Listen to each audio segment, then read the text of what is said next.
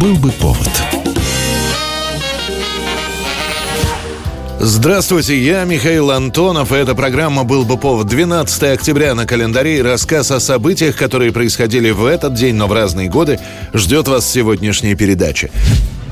1928 год, 12 октября. Теперь у Красной Армии есть свой ансамбль. Самодеятельные коллективы существовали и раньше, но вот профессиональных среди них не было. И вот теперь новоявленный коллектив который к тому моменту состоит всего из 12 человек, именно 12 октября 28 года дает свой первый концерт. Есть такое место, услышите о нем. А началось все с того, что за год до этого бывший регент храма Христа Спасителя, а ныне преподаватель и хормейстер Борис Александров получает приглашение стать дирижером красноармейского ансамбля. Однако уже вскоре Александров не просто дирижер. Он ищет репертуар, целыми днями проводит репетиции, параллельно занимается отслушиванием кандидатов и все для того, чтобы к ноябрьским праздникам представить новый творческий коллектив, который полностью называется «Ансамбль красноармейской песни Центрального дома Красной Армии имени Михаила Фрунзе».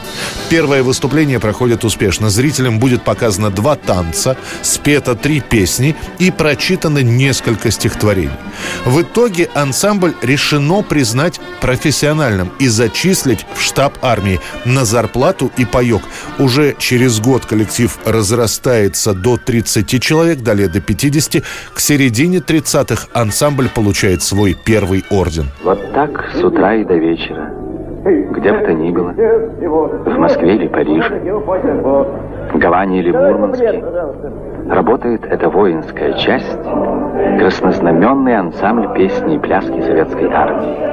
Отныне это главный армейский ансамбль на долгие годы, а исполнение ансамблем песни и пляски песен «Калинка» и «Священная война» это исполнение до сих пор считается каноническим.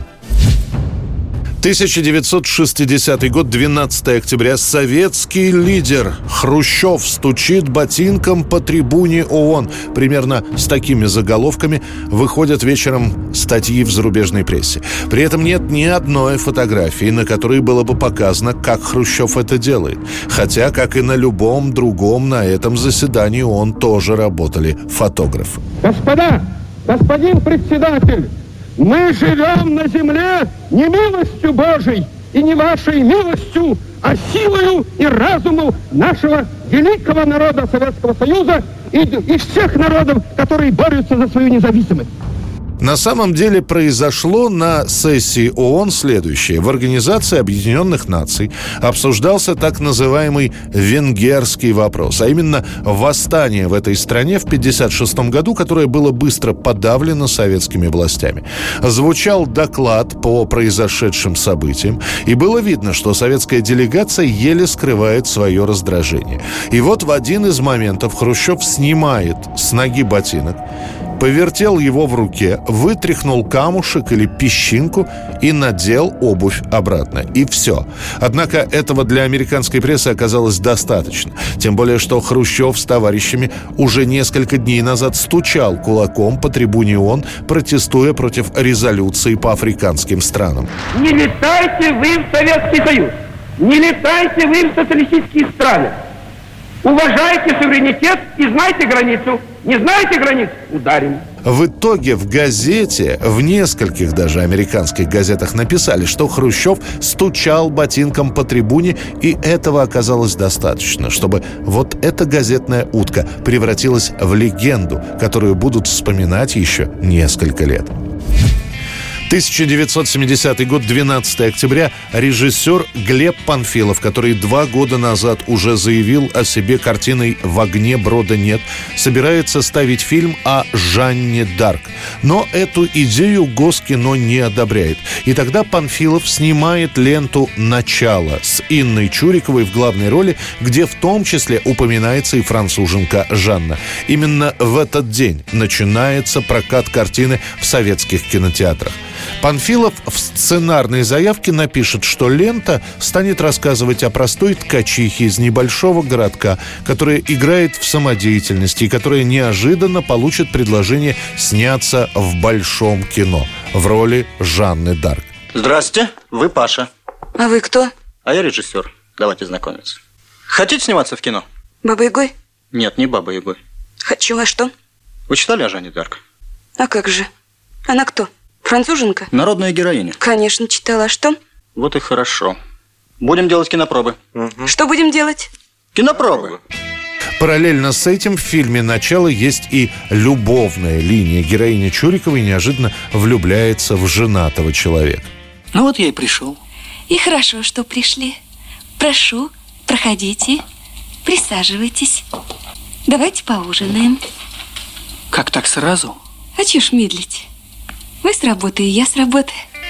Вот, казалось бы, такая бесхитростная история, но она дает возможность снять и исторические сцены, и актерскую игру показать. Лента, хоть и не станет лидером проката, но Инну Чурикову в итоге назовут актрисой года в журнале «Советский экран». А музыкальные темы из этого фильма еще долгое время станут играться на дискотеках и танцплощадках. 1986 год, 12 октября, все газеты, советские и американские, начинают писать о сближении между США и СССР. И все это на фоне встречи Горбачева и Рейгана. Она проходит на нейтральной территории в исландском Рейкьявике. Я хочу поблагодарить исландское правительство за согласие на проведение советско-американской встречи здесь, в столице вашей страны. Я понимаю, что у исландцев много хлопот, и тем не менее мы знаем, какую большую работу вы провели. И я хочу выразить за это еще раз сердечную благодарность. Это будет вторая после Женевской встреча двух лидеров.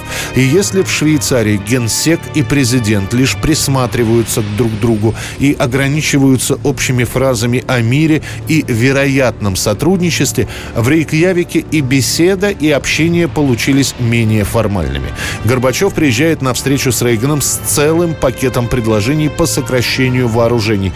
Главный пункт – сокращение американской программы СОИ – стратегически стратегической оборонной инициативы. Полностью уничтожить американские средние ракеты в Европе и советские ракеты в Европе. Договорились и об этом подписать такое соглашение. Рейган выслушает все эти предложения, согласится с тем, что вооружение надо сокращать, но при этом никакой конкретики по датам не скажет, а вопрос про СОИ Рональд Рейган вообще оставит без ответа. Так что на этой встрече также не будет подписано ни одного документа. Но зато весь мир облетят фотографии радостно смеющихся во время общения Рейгана и Горбачева. Именно после этого пресса начинает писать «Лед холодной войны начал таять». Это был рассказ о событиях, которые происходили в этот день, 12 октября, но в разные годы. Обязательно встретимся завтра. Был бы повод. Был бы повод.